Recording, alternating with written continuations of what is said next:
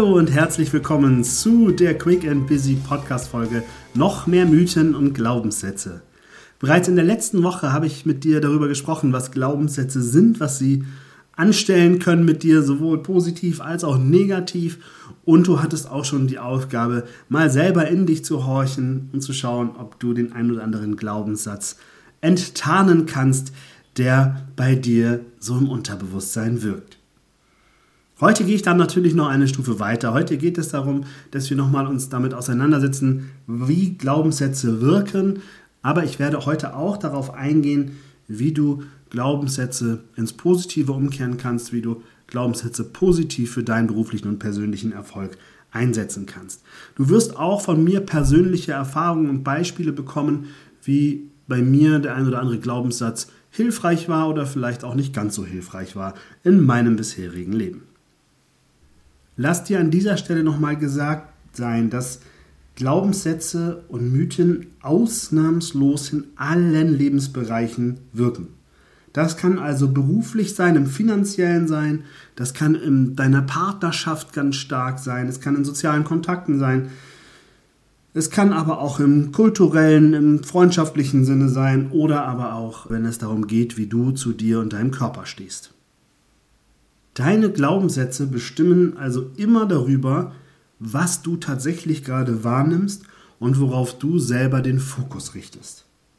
Sie bestimmen also maßgeblich auch deine Stimmung dazu. Nehmen wir den Blick in den Spiegel. Es ist durchaus häufig der Fall, dass wenn wir in den Spiegel gucken, genau das eine Körperteil, womit wir unzufrieden sind, in Visier haben und dadurch entsteht sofort das Gefühl, ich bin hässlich.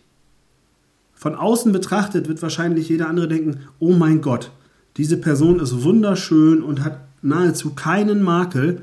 Wie kann das sein, dass diese Person mit sich nicht zufrieden ist? Das erleben wir permanent. Das erleben wir, wenn wir uns Models anschauen, die rummäkeln über ihre Figur oder über ihre Nase oder oder. Und an dieser Stelle geht es mir überhaupt nicht darum zu sagen, was ist jetzt hübsch, was nicht. Mir geht es darum, entscheidend ist, was du glaubst. Und wenn du natürlich den Glaubenssatz hast, ich bin hässlich, dann wirst du dich auch jedes Mal, wenn du einen Spiegel siehst, automatisch irgendwo schlecht fühlen. Und das ist natürlich sehr gefährlich, wenn es darum geht, in einem positiven Zustand zu bleiben, weil wir haben doch tatsächlich öfter am Tag irgendwo einen Spiegel. Und sei es nur ein Schaufenster, in dem wir uns spiegeln, oder sei es im Badezimmern, oder, oder, oder. Hier hilft uns auf jeden Fall eine positive Affirmation. Also sprich mal zu schauen, was ist eigentlich das Gegenteil zu deinem negativen Glaubenssatz. Das heißt, hier arbeite ich damit zu gucken, was möchte ich denn gerne über mich denken. Also wenn ich jetzt denke, ich bin hässlich, könnte man sagen, okay, ich bin schön. Wobei, hier müssen wir immer gucken, dass der Glaubenssatz auch immer noch für dich selber eine realistische Wirkung hat. Wenn du dich hässlich findest und dann sagst du dir, ich bin schön, wird das wahrscheinlich nicht funktionieren, weil du dich dann gleich selber sabotierst und sagst, ja, ja, ich bin schön, positiv. Also da müssen wir tatsächlich aufpassen. Aber vielleicht ist dann der sinnvolle Satz für dich, ich bin okay, ich bin in Ordnung. Ich bin okay und ich habe die Möglichkeit, an mir zu arbeiten. Wow. Das heißt, in diesem Moment schaffst du das, diesen Stress aus dieser negativen Ich bin hässlich Nummer rauszunehmen und du hast die Möglichkeit zu sagen, okay, ich akzeptiere mich im ersten Schritt so, aber damit ich nicht so bleibe, bin ich noch bereit, an mir zu arbeiten. Das heißt einen positiven Satz. Warum ich dir dieses Beispiel hier sage, ganz einfach, ich habe selber Erfahrungen damit. Ich habe, so wie manch anderer Mann auch, einen relativ dicken Bauch. Und jetzt muss ich sogar zugeben, mein Glaubenssatz war, ich schäme mich für meinen Körper. Das heißt, ich habe die Emotion Scham gespürt, wenn ich irgendwo in den Spiegel geschaut habe. Leute, überlegt mal, ey, jedes Mal, wenn du irgendwo gespiegelt wirst, fange ich an, mich zu schämen. Das hat natürlich sofort auch einen Einfluss auf mein gesamtes Leben gehabt. Weil wenn man sich schämt, dann möchte man sich am liebsten verstecken. Jetzt stellt euch aber mal vor, ich muss ins Kundengespräch und dann gucke ich noch direkt vorher in den Spiegel und das Einzige, was passiert ist, ich schäme mich. Uh, dann merkt ihr direkt, was passieren kann. Deshalb habe ich dort an mir gearbeitet. Und natürlich finde ich meinen dickeren Bauch trotzdem deswegen nicht gleich sexy oder so. Das wäre wär auch gut, wer weiß. Wie sagte man doch, dicker Bauch steht auch für Weisheit. Ne?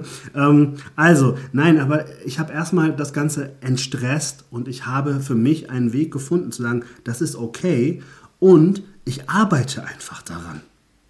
Wow, und auf einmal gucke ich in den Spiegel und es stresst mich nicht. Das heißt, so beim Kundentermin gehe ich dann nicht gleich mit einem schlechten Schamgefühl, sondern ich gehe selbstbewusster rein und habe dadurch ein anderes Auftreten. Und ich möchte noch was anderes euch heute sagen. Denkt mal an so typische Zitate, Sätze, die man immer wieder hört. Das sind so Sätze, die uns geprägt haben, die wahrscheinlich sogar bei dem einen oder anderen von euch komplett durchs System durchgegangen sind. Vielleicht kennt ihr diese Sätze wie ein Indianer kennt keinen Schmerz. Wahre Männer weinen nicht. Wer reich ist, hat keine echten Freunde. Und, und, und. Das sind alles so Sätze, die sagt die Allgemeinheit. Gefährlich ist es, wenn die tatsächlich bei dir so durchgerattert sind und du quasi sie für wahr hältst. Weil dann wirken sie. Das heißt, ein Indianer kennt keinen Schmerz. Die Folge kann sein, dass du nicht in der Lage bist, deinen Schmerz zu zeigen, dass du nicht weinen würdest, weil wahre Männer weinen nicht. Oder wenn du eine Frau bist, natürlich in dem Fall auch. Dann redest du nicht über Gefühle, weil die Indianer kennen keinen Schmerz, also brauchen wir ja auch nicht darüber reden. Oder noch blöder ist, wer reich ist, hat keine echten Freunde. Also wenn du diesen Glaubenssatz in dir hast oder auch Geld allein macht nicht glücklich. Natürlich kann da auch was Wahres dran sein, aber im Extremfall wirkt dieser Glaubenssatz bei dir so, dass du alles dafür tust, um ja nicht reich zu werden. Also das kann so sein. Deswegen finde ich es immer sehr, sehr wichtig zu schauen, welche Glaubenssätze lässt du in dein System rein und tun die dir gut.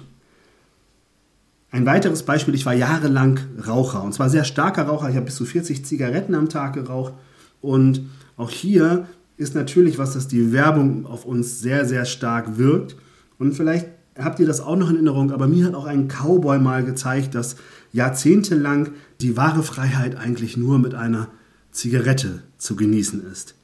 Und für alle anderen, die kennen vielleicht das, wenn man mal so richtig schön frei sein will auf dem Segelschiff, dann gehört nicht nur Joe Cocker dazu, sondern garantiert auch noch eine Flasche, ihr wisst schon was.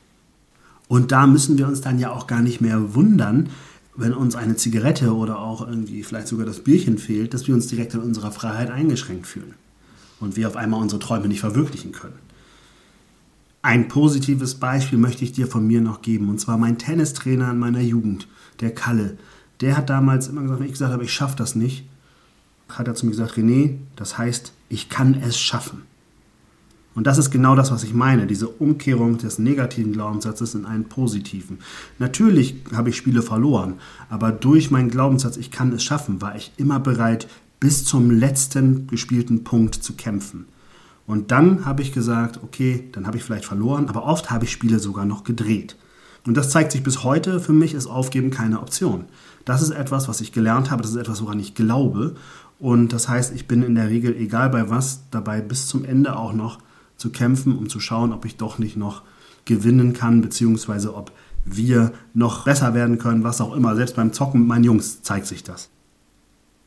Für dich gilt jetzt, suche deine Glaubenssätze und schaue, wie die positive Kognition dazu lauten könnte. Wenn du noch nicht weißt, was deine Glaubenssätze sind, dann google doch einfach mal typische Glaubenssätze und dann wirst du eine ganze Liste bekommen. Und dann kannst du ja selber mal von deinem eigenen Gefühl her einschätzen, welcher Glaubenssatz bei dir positiv behaftet ist und welcher vielleicht auch eher negativ. Und dann geht es darum, wie du diese negativen entkräften kannst. Weg Nummer eins ist, ihn erstmal laut auszusprechen, um zu schauen, ob er dann überhaupt noch Bestand hat. Weg Nummer zwei aus der letzten Folge war, hinterfrage doch mal, ist das wirklich so und ist das immer so? Und Nummer drei ist, schaffe die positive Kognition dazu, um den alten Glaubenssatz loszulassen und durch den positiven zu ersetzen. Und selbstverständlich kannst du natürlich auch sowas mit in Coaching-Prozesse und so weiter mit reinnehmen.